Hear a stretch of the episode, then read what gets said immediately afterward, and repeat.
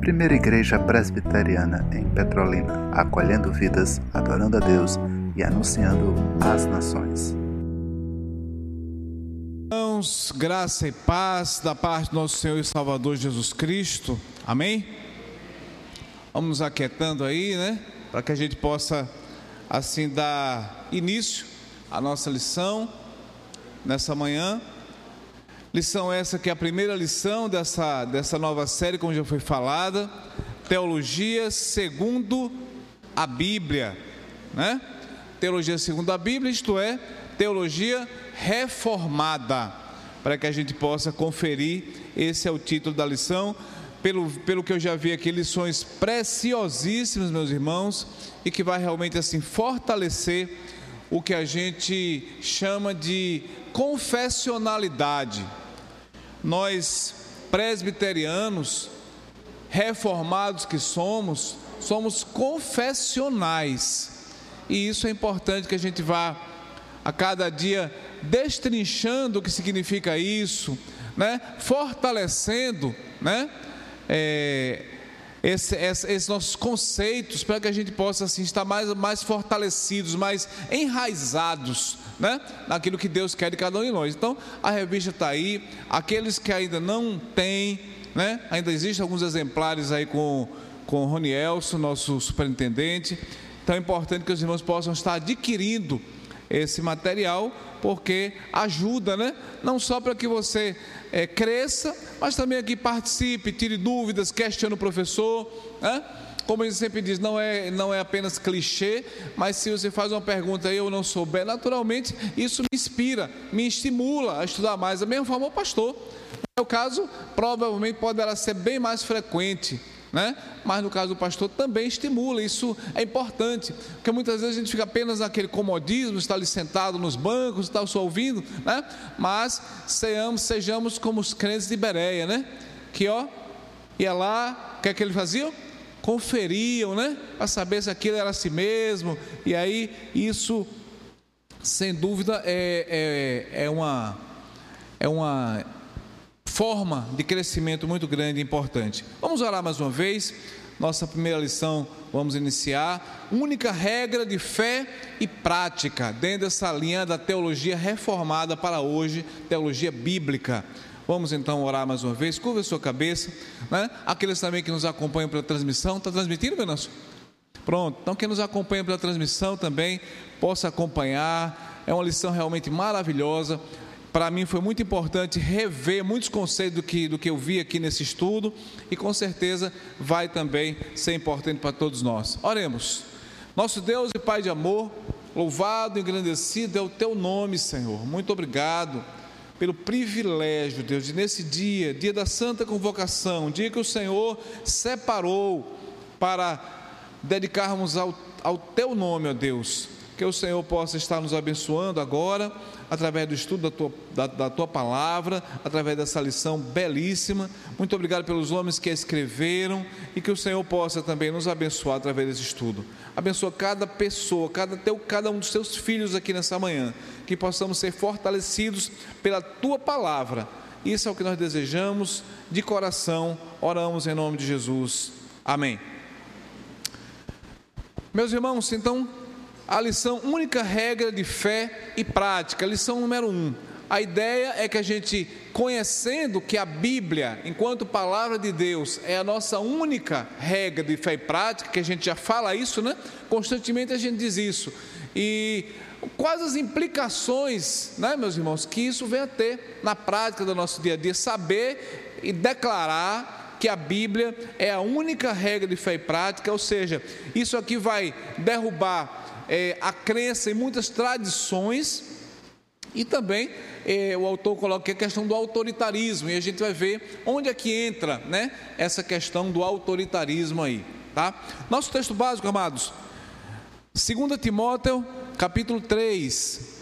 2 Timóteo capítulo 3. Texto muito conhecido, mas a palavra do Senhor maravilhosa sempre se renova cada manhã.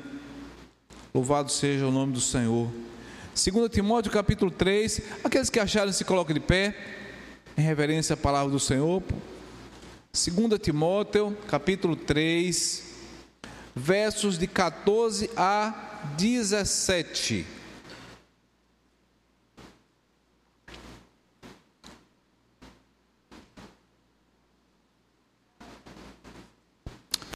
Segunda Timóteo, capítulo 3, é o nosso texto básico. Versículo 14 a 17, a palavra do Senhor diz assim: vamos ler todos juntos, né? Já entra com, essa, com esse viés de participação. Versículo 14: Tu, porém, permanece naquilo que aprendeste e de que foste inteirado, sabendo de quem o aprendeste, e que desde a infância sabes as sagradas letras que podem tornar-te sábio para a salvação pela fé em Cristo Jesus. Toda a Escritura é inspirada por Deus e útil para o ensino, para a repreensão, para a correção, para a educação na justiça, a fim de que o homem de Deus seja perfeito e perfeitamente habilitado para toda boa obra. Amém? Pode sentar. Esse texto é básico para o nosso estudo e aí o autor ele começa fazendo assim uma introdução. Quem tem a oportunidade de ler a revista, ele faz uma introdução de toda de, de tudo que se propõe, né, a ser estudado nessa série de teologia segundo a Bíblia, ou seja, teologia reformada. Então é importante que a gente faça essa introdução. O pastor inclusive nos pediu que fizesse uma introdução falando um pouco do que significa a fé reformada, do que é essa teologia reformada, que muitas vezes a gente tem ouvido falar tanto sobretudo nos últimos meses, né? A gente tem enfatizado muito herança reformada, tradição reformada, fé reformada, né? E às vezes a gente fica assim, né? Talvez alguns não tenham ainda a, a clareza exatamente do que significa. E essa lição então vai tratar basicamente de, né, de dogmas, vamos dizer assim, de, de, de algo de, de, de ah, de crenças que nos são preciosas, né, não são caras em relação a essa questão da, da fé reformada. E aí, queridos, é importante entender por que, que a gente se diz fé reformada. Alguém pode ajudar? Fé reformada. Por que significa isso? Se não participar, eu vou indicar. Fulano, vamos lá. Por que, que é fé reformada? Deixa os nossos, nossas, nossos, nossas autoridades aí, os nossos presbíteros, deixa para o segundo tempo. Vamos ver os irmãos aí, o que, é que os irmãos. A fé reformada. Por que fé reformada? Que estava velha, precisou ser renovada, é isso? Sim ou não?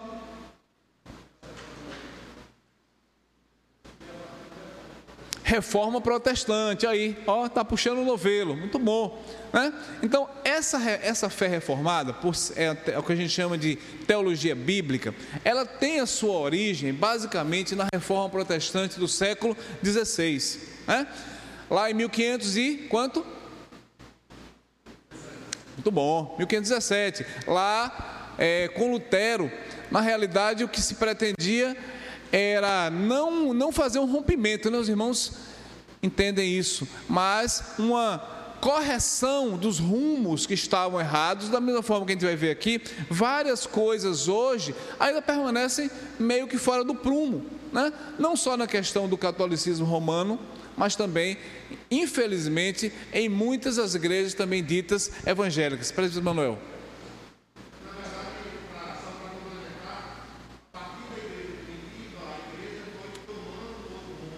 Sim.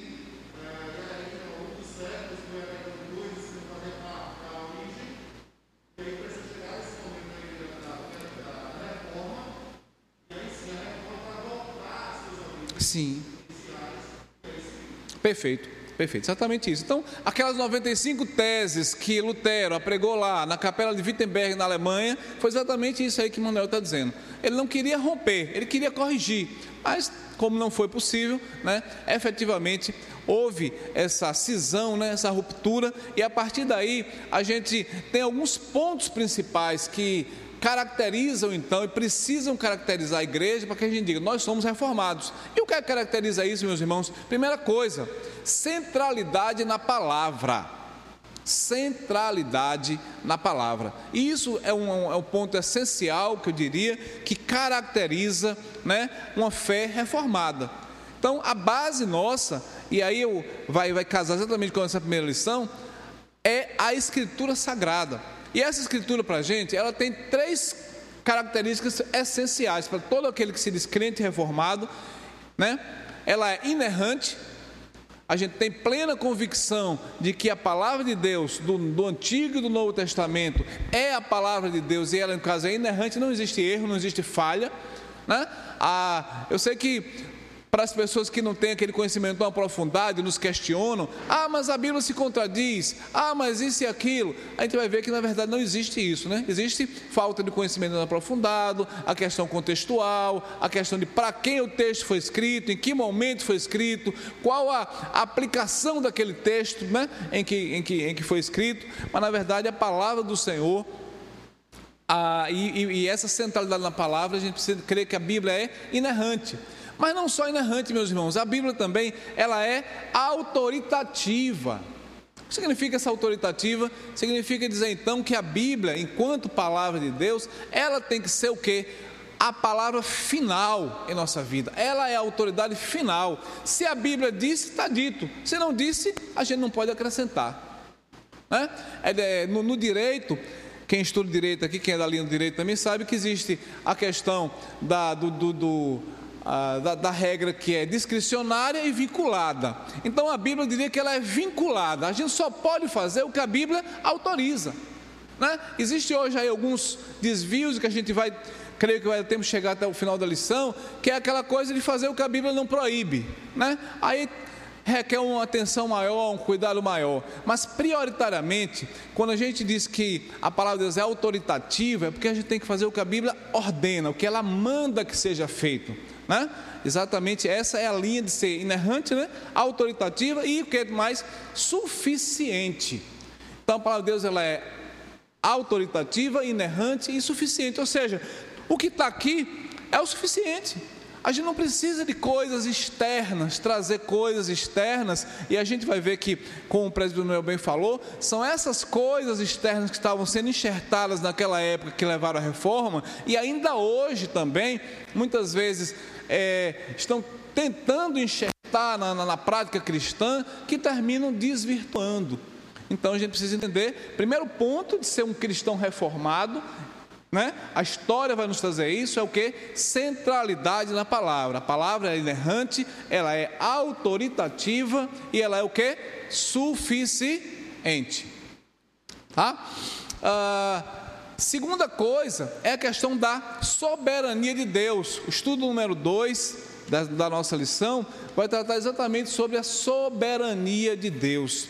Significando dizer o que? Que Deus ele é soberano, Ele está acima de todas as coisas, Ele é Senhor de todas as coisas, Ele dirige todas as coisas, pela palavra do seu poder, Ele criou todas as coisas. Isso é maravilhoso, saber que Ele dirige todas as coisas. É um Deus que é um Deus que a gente diz que Ele é um Deus transcendente, Ele está no seu alto e sublime trono, mas também é um Deus imanente, está muito próximo de nós, que se importa conosco, que olha para cada um de nós, que contempla as nossas necessidades. No momento que a gente ora a Ele, Ele nos ouve, né? quando a gente o faz com fé.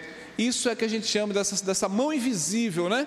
Como alguns teólogos falam. Deus está conduzindo a história da maneira que Ele quer. Isso é soberania. Então, Segundo ponto de que caracterização de uma, de uma, fé reformada, uma fé bíblica, primeiro, centralidade na palavra, segundo, soberania de Deus, tá? E terceiro ponto são as doutrinas da graça. Né? Doutrinas da graça que a gente sabe o que? Efésios capítulo 2, a gente já bateu aqui, o pastor já repetiu, creio que até alguns decoraram. Efésios 2, 8 e 9. O que, é que a palavra diz? Pela graça, mediante isso não vem de, é dom de, não vem de obras para que ninguém. Isso tem que estar né, latente na mente e no coração, para que a gente entenda que é tudo pela graça, é graça, é favor, é favor de Deus. E aí, dentro dessa questão do, das doutrinas da graça, a gente precisa estar muito claro em nossa mente a questão dos cinco solas, né? volta para a questão da centralidade na palavra, e aí entra o que? Os cinco solas, né? Sola Escritura, a gente está vendo aqui agora, sola Escritura, né? Solos Cristo, né? Somente Cristo, é somente por Cristo, a gente acabou de declarar aqui, Efésios capítulo 2, sola gratia, somente a graça, né? A sola fide, somente a fé, e solidel glória, somente a Deus, porque tudo começa e termina em Deus. É isso que é solidel glória. Toda glória seja o nome do Senhor, porque tudo começa no Senhor e termina nele. Então, meus queridos, é a partir desse, dessa, dessa convicção, dessa firmeza que a gente vai poder partir. Então, a doutrina da graça, os cinco solas e também o que a gente chama de tulip, né? Que são a, a questão da soteriologia. Soteriologia, doutrina da salvação. Soteriologia, doutrina da salvação, que está baseada nos cinco pontos do calvinismo, o TULIP, né, que é aquele acrósticozinho que facilita a gente até decorar, né? Esses cinco pontos é o que? Quem sabe? T, depravação total, ou seja, o homem ele não tem condições de se chegar a Deus, é Deus quem, né, quem faz a obra. O homem por si só está caído. Romanos 3, 23 diz o que? Todos pecaram e carecem da misericórdia de Deus. O homem por si só, ele está depravado, caído né? O U, eleição incondicional, porque vem do inglês, viu gente? Por isso que esse U é, é eleição incondicional. Então Deus não, não, não, elegeu porque viu alguma coisa boazinha em Selma, não. Ele elegeu porque na sua soberania, né? Ele assim o quis fazer. E quem, é, quem somos nós, irmãos? Quem somos nós para questionar Deus? Ele é Deus, Deus é Deus, a igreja é dele. Esse é o nosso mote e ele faz da forma que lhe apraz, né? Expiação limitada é o ele ou particular, né? Como fica até melhor segundo alguns estudiosos. Expiação limitado ao particular. Então, o sangue de Cristo não se perdeu uma gota sequer, não se perdeu uma gota sequer da gota do sangue de Cristo, porque ele morreu pelos seus eleitos, aqueles que, aqueles que Deus de antemão conheceu e escolheu dentro da sua soberania. Isso é expiação particular ou limitada, né? E aí vem ah, o I, né? Da graça irresistível, né? Graça irresistível e por fim o P, na perseverança dos santos. Deus que persevera em nós. Deus, então, aqueles a quem ele escolheu, aqueles que ele elegeu, aqueles por quem Cristo morreu, derramou seu sangue, esses, né, o Senhor persevera até o final. Então veja, o solo deu glória, tudo começa e tudo termina em Deus, né? E aí a gente termina perseverança dos santos ou perseverança final, né? Porque é, então são esses pontos, a gente não pode abrir mão, são pontos caríssimos dentro do que a gente chama de fé reformada, a gente não pode, de maneira alguma, né, ter dúvida em relação a isso. Se você tem alguma dúvida, ah, mas isso, aquilo, procure estudar mais, procure o pastor da igreja, procure que a gente precisa realmente ter essa consistência. Não pode haver dúvida. Ah, mas será que Deus foi injusto? Alguém nos questiona aí. Ah, mas eu tenho uma, uma, colega de trabalho que diz assim: ah, esse Deus é injusto, então, porque ele escolheu um e não escolheu outro? Isso é muito comum as pessoas dizerem. Sei que muitos também já ouviram dizer isso, mas aí você precisa ter né, consistência na palavra para é, rebater. E a gente jamais pode nem pensar nisso, saber que Deus é Deus, Ele é que é o Senhor e não o homem. Muitas vezes essa inversão ocorre porque o homem quer se colocar no local que não é o dele, o homem quer se colocar como que estivesse em pé, e na verdade o homem está caído, depravado, né? Ah, carente da misericórdia do Senhor. Ok, meus queridos? Então, essa, esse seria assim o, o ponto crucial né, do que seria fé reformada: centralidade na palavra, né, a soberania de Deus e crença né, firme, inabalável nessa doutrina da graça, seja os cinco solas, ou seja, também né, os cinco pontos calvinistas. A fé reformada hoje, ela é muito associada à questão calvinista. Muitos dizem assim, ah, você é reformado ou você é calvinista. Se torna praticamente hoje é, a mesma coisa, vamos dizer assim, porque Calvino foi um dos maiores né, foi um dos precursores desse, desse, desse estudo, desse ensino, e, consequentemente, nós seguimos. Agora, quando se fala em reforma, reforma a coisa se torna um pouco mais ampla, porque da reforma não sai apenas o calvinismo, nós sabemos, né? Teve o luteranismo, o zwinglianismo, né? E outras linhas também, né?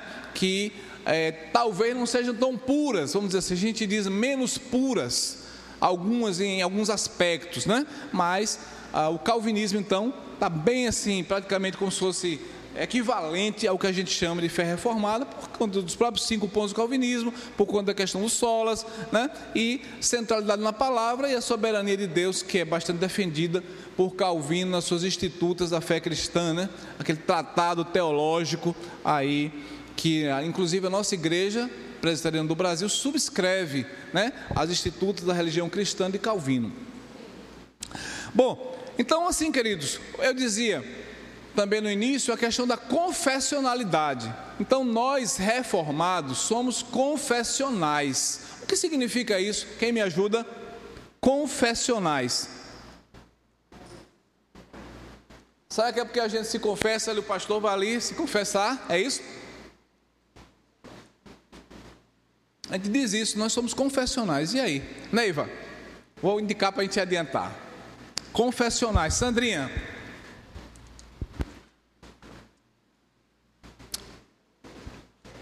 Bom, confessionais, meu querido, a ideia, a, a ideia então que, que vai nos trazer de que nós somos confessionais é porque a gente subscreve né, determinados documentos teológicos.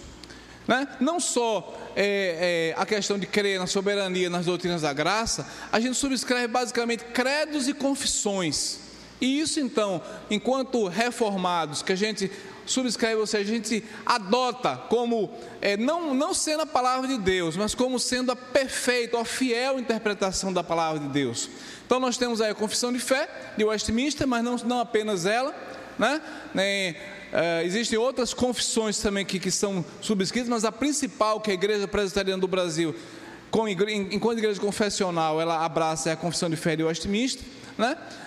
As confissões de fé, na verdade, ela é uma exposição sistemática, né? explicação do que a Bíblia diz de forma mais clara em, vários aspectos. Então, confessionalidade, Neiva, Sandrinha e todos nós, é exatamente isso: é essa subscrição, essa aceitação né, de documentos teológicos, de tradição, de herança bíblica né? e que nos trazem, assim, no caso das, das confissões de fé, a interpretação sistemática da palavra, ou seja, não são a Bíblia, não substitui.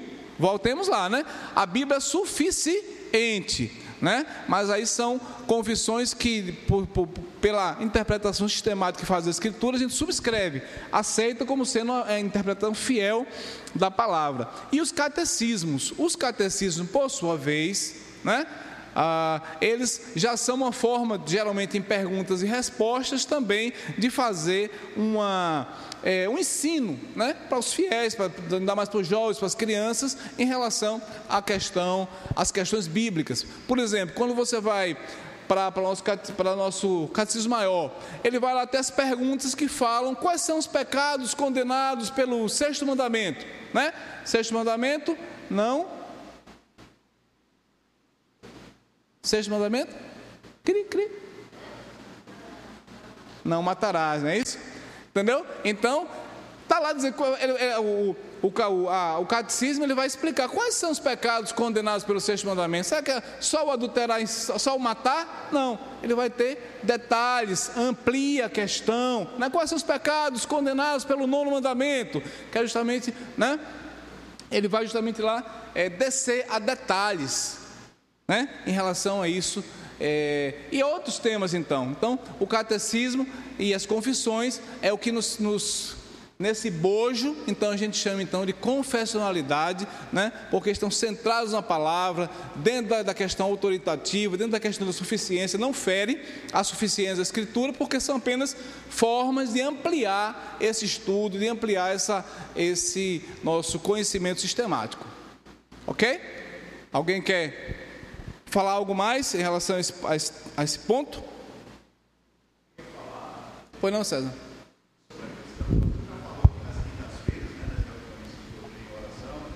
De que a Bíblia, na realidade, é a nossa. É uma expressão que se usa muito em seminário, chamada norma normã. Sim. Ela é, sabe, é a, a, principal, né, a nossa espinha dorsal e a chamada e os, as nossas, os nossos catecismos, né, que estabelece e, e, nos coloca subscrevendo, né, sendo confessionais, seria chamada as normas normatizadas. Isso. Uma coisa interessante ainda a respeito da Bíblia, como você já falou em alguns momentos aí, ela é de fato autoritativa, né? Uma expressão até que o pastor também tem utilizado muito. Ela é autoritativa, ela não é autorizada. E eu creio que você vai falar isso quando a gente for falar sobre a igreja. Sim. Porque não é a igreja que determinou os livros. Na realidade, ela reconheceu os livros. Uhum. Né? Os livros que foram escritos no passado, no, não somente no Novo Testamento, como o Antigo Testamento, né, compondo em 66, esses livros, eles não foram determinados pela igreja. Na realidade, foram reconhecidos, né, tendo autoridade divina. E aí é uma diferença muito grande. Porque aí nenhuma igreja pode dizer, foi eu que determinei tais livros. Perfeito. Fui eu que defini tais livros. Não. A palavra de Deus ela é autoritativa. Volto de novo a usar a expressão. Porque nela mesmo se reconhece a autoridade de Deus. Perfeito. Na realidade, quando a igreja, aí no caso a, a gente vai para a questão do catolicismo romano, determinou alguns livros, aí foram os livros apócrifos, né? Existem os chamados livros apócrifos, foram esses determinados pela igreja que não, não tem é, é, garantia de inspiração, de que Deus realmente inspirou, soprou aquele, aquele conhecimento, e alguns ficam muito claros. Quando você vai para livros como Macabeus, em que o autor pede desculpas, né? É, você vai, vai, vai, vai, fica muito claro, né? Que não são livros inspirados. Como é que o, o autor o Senhor, o Deus Todo-Poderoso, escreveu algo e depois vai pedir desculpa se não agradou por aquele algo nessa linha que, que Macabeus ele, ele trata lá. Entre outros livros, Judite, livros que não foram realmente é, recebidos pela igreja, recepcionados como inspirados, mas sim como livros apócrifos, né? né? Que não tem essa garantia do cano sagrado. Tá? Então é importante que a gente também conheça isso, é só complementando um pouco do, do, do que César falou. Agora, queridos, é importante a gente é, entender também que dentro dessa linha confessional e dentro dessa linha reformada, algumas igrejas têm se afastado dessa base bíblica, dessa base de soberania de Deus, dessa base da questão confessional. Né? E aí o pastor já tem falado aqui também, está re reforçando, por exemplo, a igreja presbiteriana dos Estados Unidos. É a igreja hoje que ela, devido a algumas práticas, por exemplo, a questão da aceitação da, da união é, homossexual, né? ela se afastou da, da, da linha. Por quê? Ou a gente crê na centralidade da Bíblia, né? ou vai aceitar a união homossexual. A Igreja Presbiteriana dos Estados Unidos, né? a PCSA, sigla em inglês, ela se afastou né? de preceitos caros por isso que a gente tem que ter muita atenção a isso. Caracterização da fé reformada, centralidade na palavra. Né? Autoritativa, suficiente, né?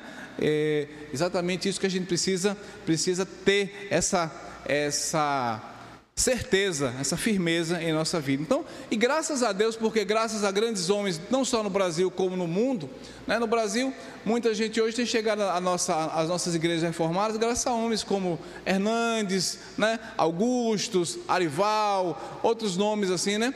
Peso na, na, na, nossa igreja, graças a Deus, através seus canais no YouTube, né? tem sido assim, bênção, para que as pessoas comecem a conhecer mais a necessidade de buscar na palavra a fonte, a regra de fé e prática. Aí, quando parte para nomes estrangeiros, você vai ter John Piper, R6 Sproul, Paul Asher, né?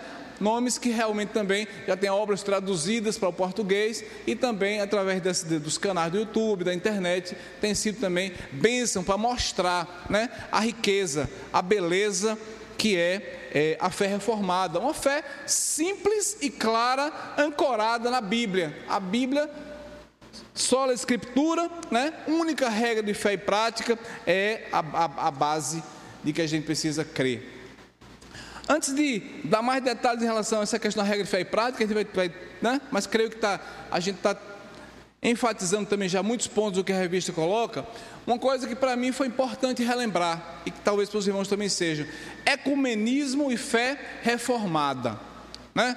A gente costuma muito falar nisso, por exemplo, no, no trabalho mesmo, para mim é muito comum fazer um culto ecumênico. Né? E ah, existe uma diferença muito grande, queridos, do ecumenismo e da fé reformada. O ecumenismo que é essa, em tese, essa ampla aceitação de todas as formas que falam o nome de Deus, falou em Deus, né? É aquela coisa que todos os caminhos levam a Deus. A gente sabe que não, né? Na história de, se dizia antigamente, né, porque Roma era o centro do mundo antigo, né?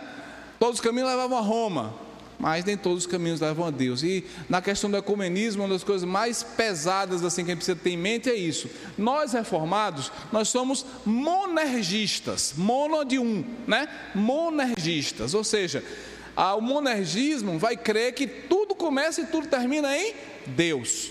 Deus é o centro, a centralidade está em Deus. Né?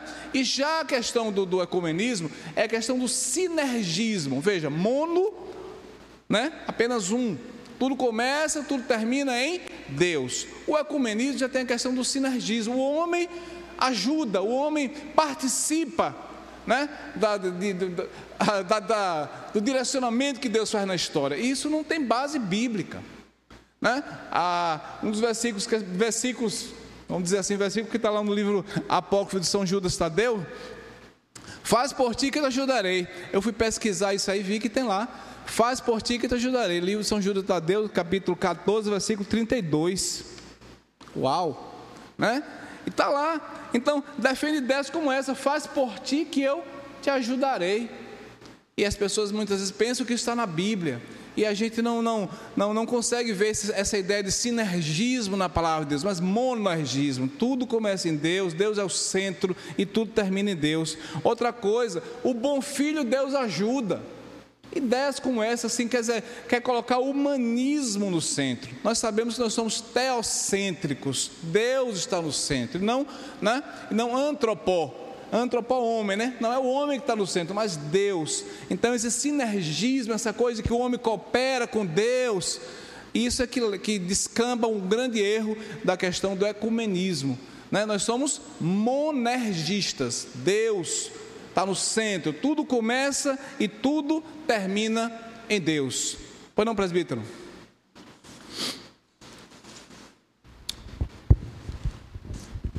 Presbítero Adoaldo.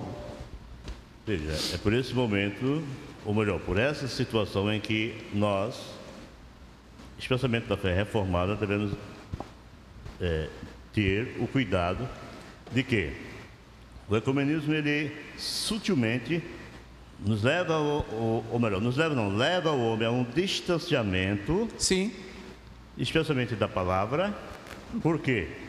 A gente tem que ter em mente que a própria palavra diz: provai os espíritos se esses de fato são de Deus ou não. Sim. Então, se todo o caminho leva a Deus, foge daquilo de que a palavra diz. O único caminho que leva o homem a Deus é Jesus. Perfeito. Certo?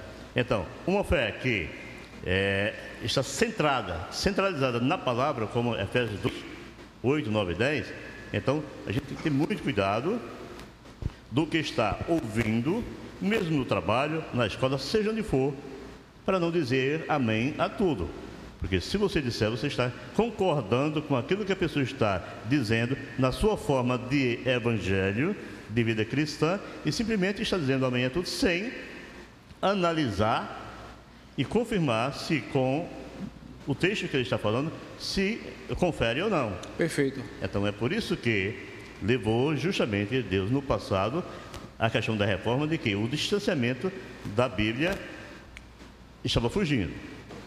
Outra coisa que a gente tem que analisar, e eu gostaria de compartilhar, é que, segundo o comentário, você falou aí em relação à, à igreja presbiteriana nos Estados Unidos. Sim. Só que, segundo o comentário, lá tem dois ramos.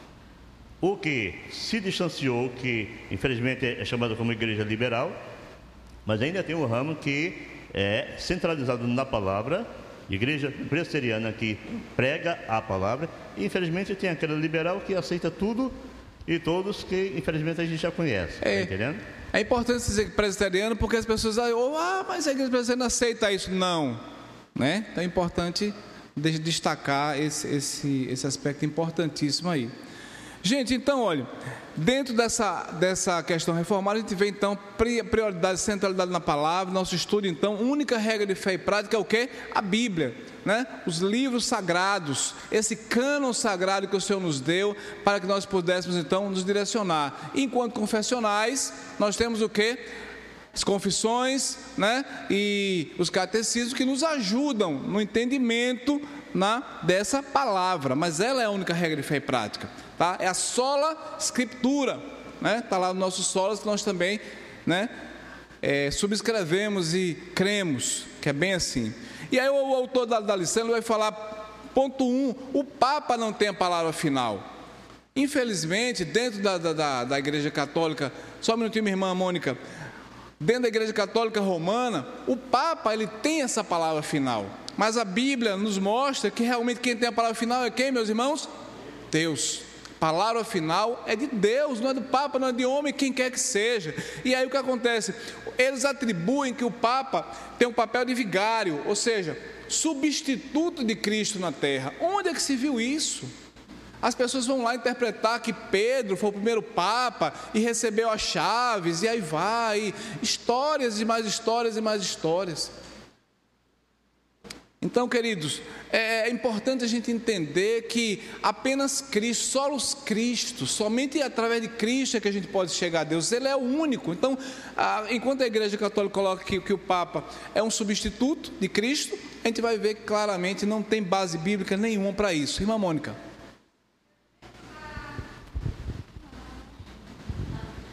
Fala, dentro da veracidade da palavra, de termos ela como regra de fé e prática, é interessante é, ressaltar a questão dela da palavra de Deus, que ela não contém a palavra de Deus. A Bíblia não contém a palavra de Deus, ela é Perfeito. a palavra de Deus, porque Isso. muitos creem que contém ali a palavra de Deus. É interessante enfatizar isso. Perfeito, muito bem. Ela é a palavra autoritativa, né? suficiente palavra do Senhor é isso que a gente realmente crê e é a partir disso aí que a gente precisa estar vivendo dentro dessa perspectiva. Então, cai por terra, biblicamente, de que o Papa não é vigário, ele não é substituto de Cristo, jamais. Né? É, e aí eles colocam que o Papa é infalível. Queridos, quando a gente vai para, Eclesiastes capítulo 7, versículo 20, né? lá está dizendo que não há homem que não peque. Então não existe homem infalível. Eclesiastes 7,20. Não há homem que não peque. Dentro do contexto do texto está dizendo exatamente isso. Então todos pecaram e carecem da misericórdia de Deus. Então cai por terra totalmente é, essa história. Os escritores bíblicos, por sua vez, foram preservados do erro. A gente crê que Deus, através do Espírito Santo, soprou o que deveria ser escrito. Tanto que o pastor com muita propriedade, diz assim: carta de Deus, né? A carta é de Deus, foi escrita por homens inspirados, usados por Deus, mas Deus soprou aquele conhecimento para que fosse escrito. Né? Cada um na sua cultura, no seu modo de ser, mas a palavra foi soprada por Deus através do Espírito Santo. Né? Então não é, não é de particular interpretação, como lá está no livro de Pedro, mas foram homens é, santos, usados por Deus, inspirados pelo Espírito Santo, que escreveram. Então a gente não tem dúvida de que realmente é a palavra, né? A palavra de Deus. Ah, então, queridos, a, a, a, infalibilidade, a, infalibilidade, da Bíblia não consiste né, é, no fato dela conter a palavra, mas ela é a palavra do Senhor. Então a gente tem que ter muito cuidado com novas revelações que se dizem por aí. Não existe. O cano está completo, está fechado.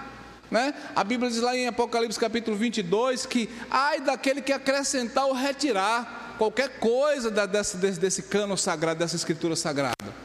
Então, está fechado. Não, ah, mas eu senti de Deus. Aí, já entra a questão do pentecostalismo, né? Aí já vem a questão, mas o tempo não dá para a gente entrar muito em detalhe, mas a diferença é que nós cristãos reformados, a centralidade está na palavra e não nos sentimentos, não na questão do sobrenatural. Não que a gente não creia que Deus pode agir de forma sobrenatural, pode. Deus pode agir de forma sobrenatural hoje ainda, mas não da forma como muitas vezes é, é dito por aí. É, a nossa centralidade tem que estar na palavra, naquilo que Deus revela, né? autoritativamente, né? inerrantemente na sua palavra. Tá, queridos? Ah, outro, outro aspecto que o autor coloca que eu achei interessante aqui é a questão de que no, no Concílio do Vaticano I, que foi em 1869, a Igreja Católica colocou o padre, o Papa, né? O Santo Padre, como dizem, dizem eles, né? Como alguém que possui a ex-cátedra, ou seja, alguém que fala com autoridade total da, na questão também da infalibilidade, de forma que ele não só pode declarar determinadas coisas como verdade absoluta, como também ele pode dizer que alguma, alguma coisa que um, algum papa antecessor dele disse não é verdade. Ah, não, ele não falou com cátedra. Ele pode tanto, tanto afirmar que o que ele está falando é com cátedra, com verdade, é infalível, como também diz, não, o Papa Pio não sei quanto, ele falou, mas não foi com cátedra.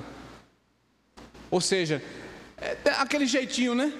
O ajuste que pode ser dado. Isso foi feito lá no Concílio Vaticano I em 1869, dando essa autoridade, aumentando essa autoridade papal. O teólogo reformado Hermann Bavinck, ele diz assim, olha, os teólogos católicos romanos se encarregaram, veja, se encarregaram de desenvolver em detalhes as áreas cobertas por essa infalibilidade entre aspas, né? Então, é o jeitinho é o ajuste que se faz aí para tentar manter essa questão dessa, dessa credibilidade.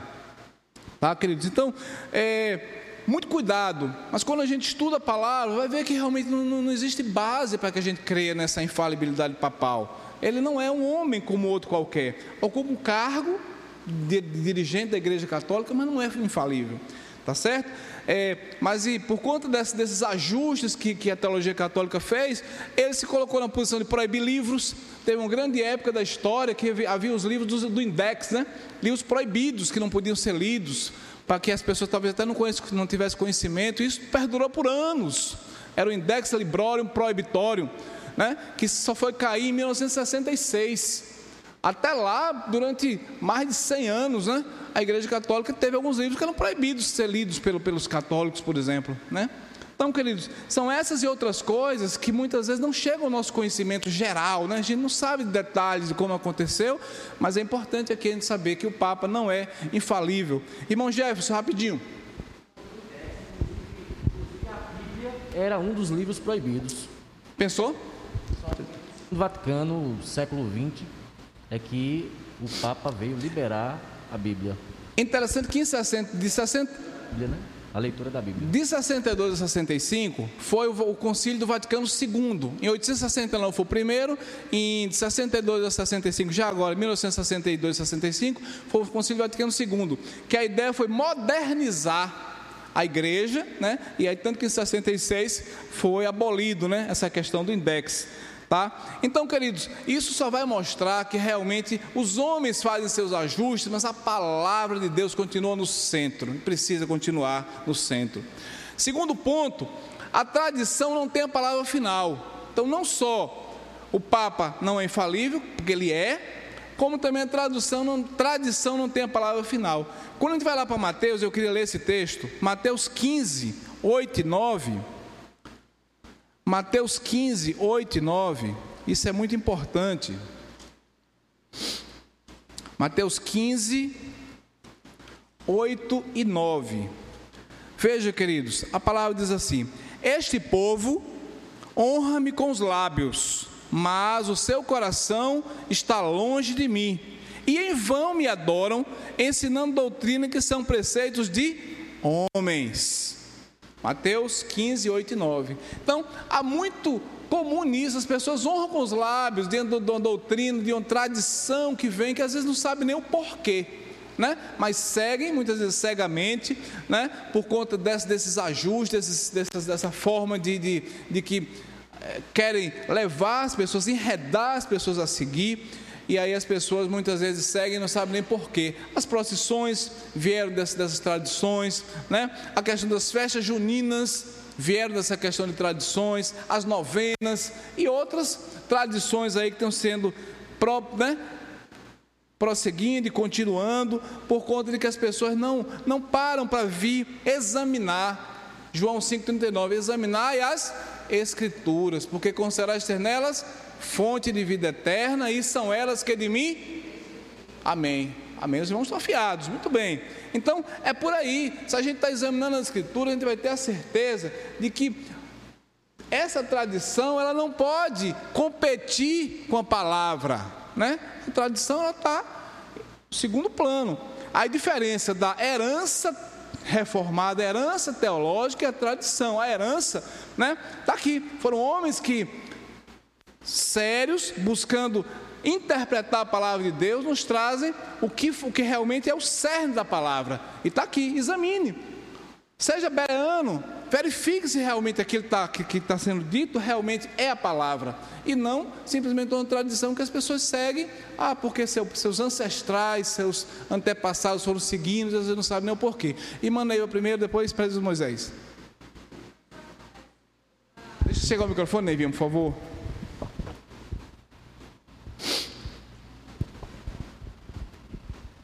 A tradição que os católicos seguem é segundo a palavra que eles mesmos escreveram, e que tem isso, né? Na Bíblia deles tem vários livros, como você já citou, Os apócrifos, é. que eles acreditam que é a palavra de Deus e por isso eles seguem e têm as tradições que está lá na palavra que eles escreveram. Por isso, segundo eles, eles seguem aquela tradição, né?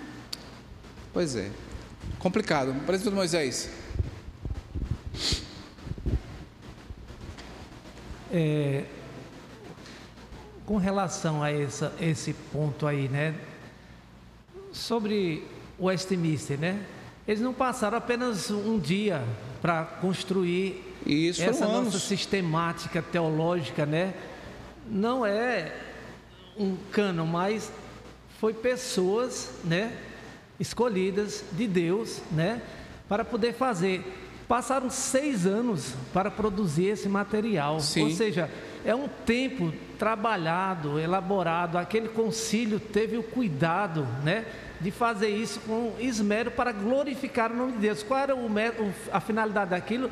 Glorificar o nome de Deus, ou seja, o cuidado de estar fazendo da melhor forma possível essa doutrina sistemática baseada na Bíblia Perfeito. para poder chegar ali, para ter essa autoridade que a gente tem agora. Não tradições, mas de materiais que nós podemos dizer que está junto da palavra de Deus, né? Perfeito. É, vamos- meus irmãos, me permitam mais levar 10 minutinhos para a gente encerrar, que eu acho que já tá, a gente já está tentando né, levar de uma forma que a gente possa fechar a ideia. Acho que não, não, não- compensaria deixar para a próxima semana, até porque a ideia já está sendo bem batida. Então, queridos, vejamos bem aí que na realidade, então, a tradição não pode ter palavra final. Isso fica, precisa ficar bem claro em nossas mentes. O Papa não é infalível. E aí, por exemplo, quando se fala em tradição, aí também uma coisa interessante que o autor coloca aqui: a questão de que muitas vezes dentro da igreja re- evangélica existem algumas coisas que as pessoas querem tradição quase como se fosse Bíblia. Por exemplo, ah, a igreja, o pastor tem que pregar assim. Se o pastor prega é, dois pontos e não prega em três pontos, né? O autor vai colocar isso que é até engraçado, como se isso fosse algo que fosse inviabilizar a pregação da palavra. Ou então, ah, o culto de oração tem que ser tal dia, até como se fosse um misticismo, porque se o culto de oração for quarta, não, tem que ser terça. Coisa desse tipo que é, eu não sei se existe em alguma igreja, mas segundo o autor, são tipos de tradições que podem existir dentro da igreja evangélica, que alguns batem firmemente, mas que são literalmente bobagem, né? A gente tem que entender que temos que rejeitar tudo, tudo e toda e qualquer coisa que não tenha base na autoritativa palavra. Ela é autoritativa, ela é suficiente, e isso sim é o que a gente deve nortear, né? O que a Bíblia manda é o que a gente deve fazer. Terceiro ponto, a igreja também não tem a palavra final. Ou seja, a gente tem que vir para a palavra e verificar se aquilo que está sendo dito tem base na, na, na Bíblia. É o que Deus está dizendo. A igreja, enquanto instituição, ela não pode ter a palavra final. Então, é um cuidado muito grande que a gente precisa ter de que eh, determinadas pessoas seguem uma religião.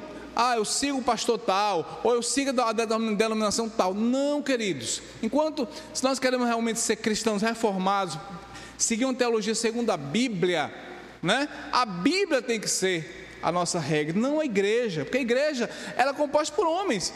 Né? Graças a Deus, porque nós temos aqui, por exemplo, um conselho da nossa igreja, ou presbitério local, como o pastor costuma chamar, né? temos presbitério regional, temos o sino, temos o Supremo Concílio, por exemplo, de homens que a gente crê que são homens santos, homens fiéis, mas são homens falhos.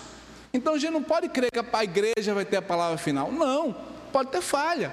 Mas a gente precisa sim na centralidade da palavra. A palavra sim, essa é inerrante. Né? Claro que a gente busca em oração, busca em consagração, busca em piedade diante de Deus, né?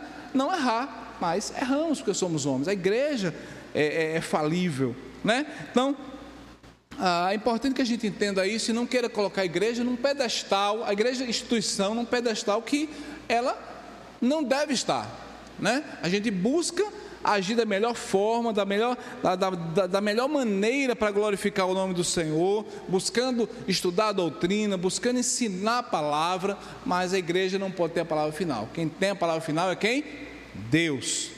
Né? O Espírito Santo soprou através da palavra e Ele é que tem a palavra final. Só concluindo, Cezinha, senão a gente estende demais, mas qualquer coisa a gente passa no finalzinho a palavra. E por fim, a Escritura como regra de única conduta, ou seja, recapitulando tudo que a gente já disse, a Escritura como regra única de conduta, ela é quem vai nos dizer. A pergunta 3 do nosso, ah, no, do nosso catecismo, ela vai dizer, da Confissão de Fé de Westminster, ela vai dizer exatamente isso. A Confissão de Fé, por sua vez, ela afirma que o juiz supremo da palavra é Deus, é o Espírito Santo falando através da palavra, ele é o juiz supremo. Aí a pergunta, a pergunta 3 do Catecismo Maior, sim, ela vai dizer assim: ah, pergunta, as escrituras, as escrituras sagradas, o Antigo e o Novo Testamento, são a palavra de Deus, a única regra de fé e prática. Essa é a resposta à pergunta número 3. O que é a palavra de Deus? A Bíblia, o Antigo e o Antigo Testamento, Antigo e o Novo Testamento, são a palavra de Deus, a única regra de fé e prática. E o juiz supremo é o Espírito Santo que fala através da da palavra. Então, não é questão de opinião de pessoas, não é, não é particular interpretação, não é, ainda que Augustus fale, que John Piper fale, que, né? Não, vamos analisar, sejamos bereanos, Vamos analisar para ver se realmente aquilo é daquela forma que está sendo dita, né? Ah, é dessa forma que Deus espera que nós hajamos, para que a gente possa realmente ter essa firmeza, sejamos crentes reformados, centralizados na Bíblia e, acima de tudo, pessoas que realmente honrem o nome do Senhor, coloquem o Senhor como em primeiro lugar, no centro da nossa vida, né? Sejamos crentes né, teocêntricos, Deus no centro. Então, nenhuma voz pode calar a voz da Escritura, queridos. Nenhuma, por mais interessante que seja. E aí, uma coisa que precisa ter cuidado é que, assim, nos tempos modernos que a gente vive, né, o Bauman, que é aquele sociólogo polonês, ele fala da modernidade líquida. E hoje, infelizmente, as igrejas às vezes têm descambado por essa, essa flexibilidade, esse relativismo. E a gente tem que ter cuidado com isso. A Bíblia é absoluta. Né? E a gente precisa ter cuidado, porque às vezes alguns hoje, para querer justificar suas práticas, dizem: ah, não, mas isso não é bem assim. Cuidado, cuidado com essa coisa, esse relativismo, porque a palavra, sim, ela é a regra, ela é autoritativa, ela é suficiente, ela é inerrante. Isso é a centralidade na Bíblia, né? essa crença na soberania de Deus, a questão dos solas e o sola escritura é somente a Escritura, e como o pastor dizia, toda a Escritura, toda a Escritura. Então, não é essa coisa, ah, mas as coisas mudaram, a modernidade, né? Cuidado, cuidado, porque realmente ah, nós, como pessoas que queremos seguir a palavra de Deus, a vontade de Deus, temos que crer que a Bíblia, sim, ela é autoritativa, completa, inerrante, suficiente. Presbítero César, aí finalizando própria palavra de Deus, ela, ela não precisa ser atualizada, né, como recentemente um pastor de uma determinada denominação fez menção, e isso, isso pipocou dentro das redes sociais, né, dizendo que havia necessidade dela ser atualizada, se adequar à, sociedade nos tempos de hoje. Na realidade, quem precisa sempre estar se atualizando é o homem, Sim. tendo como referência a própria palavra de Deus. É bom também colocar de que a Bíblia, dentro dos 39 do Antigo e dentro dos 27 do Novo Testamento, naquele tempo chamado tempo é, intertestamentário, Testamentário. Não é? do silêncio, né, onde não havia profeta, o último Jeremias, depois João em seguida, mas nesse período é onde aconteceu um bombardeamento de muitos, vou usar uma expressão de hoje, de muitos livros fakes, Sim. né? Então você vê o Evangelho de Tomé, tantos outros que, sem citar os sete que a gente já conhece dos apócrifos, mas de tantos outros livros que foram, sabe, lançados, vamos dizer assim, naquela época, epístolas, cartas, né, e que, que falam até, sabe, sobre a infância de Jesus. A gente só vai ver falar da infância de Jesus naquela, naquele momento em que ele né, ficou no templo e os pais foram embora, Sim, depois se perderam, dos 12 aos 30. se desencontraram. Só aquele momento. E esses livros, eles vêm, sabe, tapar algumas brechas, trazer essas informações desse tempo de Jesus, só para exemplificar, não é? e coisas outras que dão até origem a, a, a, a filmes, né, como a, a gente tem por aí. Então, assim, importante também dizer que as escrituras, e aí a palavra de Deus, ela é de fato a nossa base, é, é o ponto da lição, né, o ponto-chave, mas trazendo para a nossa igreja, a nossa igreja de linha reformada, sobre a questão dos símbolos de fé, sobre fazer menção de que nós somos confessionais, é bom sempre dizer isso, nós somos confessionais, né? Então, por exemplo, existe a Universidade Mackenzie, né? E ela se diz: nós somos confessionais. Porque num tempo atrás, um dos reitores de lá, conhecido nosso, se posicionou em relação à questão homossexual e foi bombardeado. E ele segurou, né, como reitor que era, e disse: a nossa universidade é assim. Né? Nós somos confessionais. Subscrevemos. Então, subscrevemos. É importante isso. O pastor tem dado estudo aqui na quinta-feira falando sobre a oração. O que ele está falando ali é basicamente o que está lá no breve catecismo também, aqueles pontos né, que a oração traz. É muito importante a gente conhecer mais a nossa igreja, e principalmente nesse ponto, lembrando, não colocando no mesmo nível os símbolos de fé no mesmo nível da palavra. Ela, na realidade, ela, como a gente diz... A interpretação. exatamente, né? Ela traz à luz as escrituras, como bem falou também o presbítero Moisés. Não foi à toa, não foi um ano, foram muito tempo, não foi só uma pessoa, né? Para trazer à tona o que é a palavra de Deus Perfeito. ali, é, possa trazer entendimento. É importante para que a gente possa, de fato, se posicionar nesse mundo mal, né? O mundo continua a se atualizar, mas é indo para o mal, para o fim, para o caos. E a gente precisa se posicionar dizendo: não, nós cremos na palavra e nós, nós podemos até entender, como eu costumo dizer, nós podemos até entender tipos de comportamento, mas não aceitar. Sim. Por questão de crença, por questão de confessionalidade, né? Perfeito. E a palavra de Deus, né, é onde nós devemos nos apegar mais, sabe? E deixa eu só dizer uma coisa também, só para finalizar a minha fala, a respeito de, dos símbolos de fé. Há também, infelizmente, às vezes até dentro da própria IPB, alguns que dizem assim: eu sigo é a Bíblia e não os símbolos. Isso é um erro. É, ignorância. Um erro, é um assim, erro. Uma ignorância no sentido, né? Isso. Né? E falta de. Porque é, é, não entender de que os símbolos ele, ele traz à tona, ele expõe, ele está a explicação do que a palavra de Deus né, é, é, é para nós. Né? Perfeito. E em detalhes, em vários momentos. Sim. É infalível, é, não, é, não é errado? Pode errar, sim, claro. A gente está falando dos símbolos mas ela, lembrando de que ela traz exposição da palavra de Deus, não é? A gente crê que, que, é perfeita interpretação, Exatamente. fiel interpretação. Exatamente. Então, defender, extraído da palavra, como falou aqui bem o presbítero Adualdo, para que nós possamos nos apegar a isso. Eu não vou conhecer os símbolos porque não é a palavra de Deus. Não faça isso. Sendo você confessional, aprenda mais, né? Leia todas as perguntas do breve, leia todas as perguntas do catecismo maior, conheça a confissão de fé do Westminster. Você reformado, né? confessional. É interessante para que você de fato possa conhecer a sua igreja. Perfeito. Aqui nem consiga dizer, por que, é que você é presbiteriano? Não consegue nem dizer essa informação. Né? Por quê? Porque não se conhece, porque não conhece a própria igreja, porque não conhece a própria palavra de Deus. Então, é um convite essa primeira lição, a gente né, mergulhar no conhecimento da palavra de Deus. Maravilha, César, maravilha, perfeito. Mais alguma colocação? Presbítero Manuel. É, ouvindo tudo que foi falado, né, as participações e os esclarecimentos, na verdade, é, pegando uma relação com outras igrejas que se dizem reformadas, mas têm se desvirtuado, é porque, na verdade, eles pregam tudo aquilo que satisfaz o homem, tudo aquilo que satisfaz as pessoas hoje, não é? Então, essa, essa, esse lance do, da autoajuda, né, da, da pois é. palavra é. motivacional, né, que o homem pode, o homem quer e o homem faz. Na verdade, você é tirando, precioso, você é poderoso. Tirando, tirando, tirando uh, o foco de Deus, nós somos preciosos por Deus, né?